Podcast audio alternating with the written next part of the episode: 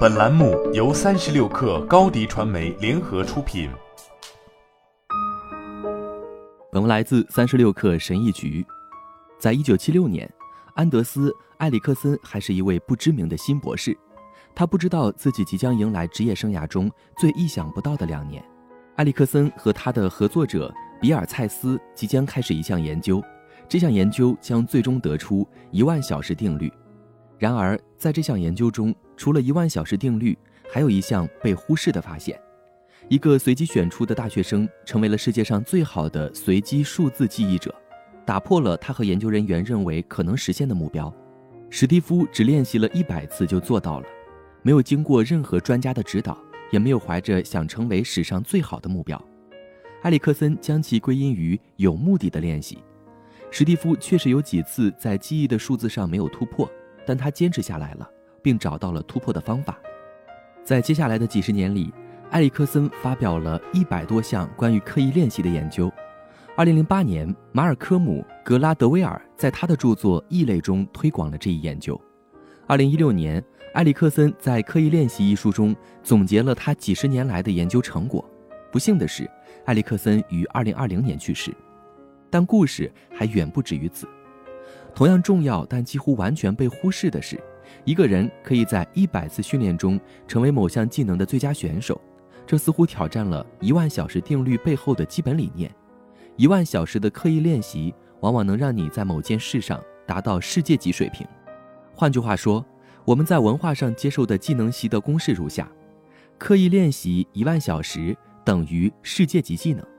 但是这个公式忽略了一点，那就是这个时间。并不一定要固定在一万个小时，现实情况是需要的时间变化范围很大。一项技能学的人越多，我们想要将其做到最好，需要花费的时间就越长。让我们回到史蒂夫·法隆的例子。是的，有目的的练习是等式的重要组成部分，但技能选择也很重要。很少有人试图在记忆随机数字方面成为世界级的人，因此史蒂夫能够在一百次练习后创造历史。如果他是从零开始，经过刻意的练习来掌握网球，那么他可能无法成为最好的网球运动员之一。加入这个技能选择变量之后，修正的技能习得公式如下：刻意练习技能选择乘以一百小时等于世界级技能。现在让我们加入现实因素，记住数字只是花架子，虽然很少人能做到，但这项技能不值钱。我们真正想知道的是。对于真正有价值的技能，我们是否能在短短一百小时内成为世界级的选手？如果答案是肯定的，蒂姆·费里斯的整个职业生涯都在剖析优秀人才的学习模式，并在自己的生活中实践这些模式。不管是在蒂姆的电视节目中还是书中，我们都能看到关于如何快速学习的内容。蒂姆·菲里斯在《四小时大厨》一书中详细介绍了他的原学习方法。这种方法和一百小时法则有共通之处。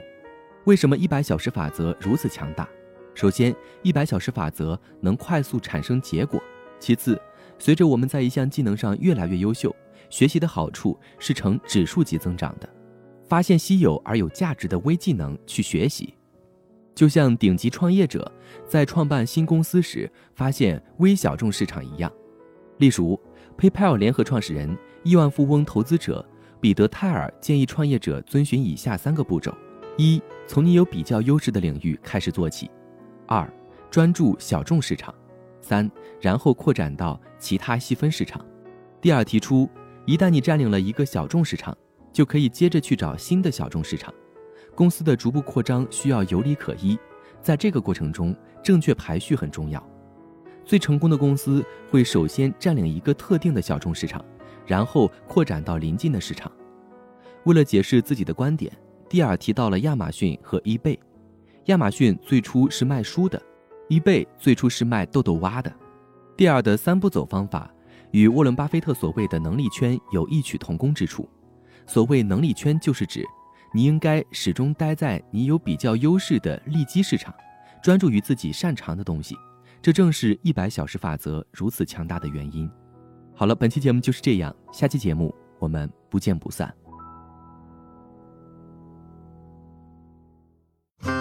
热烈祝贺高迪传媒和 Top One 突破润滑油再度达成新媒体整合营销全案合作，共启汽车后市场数字营销新征程。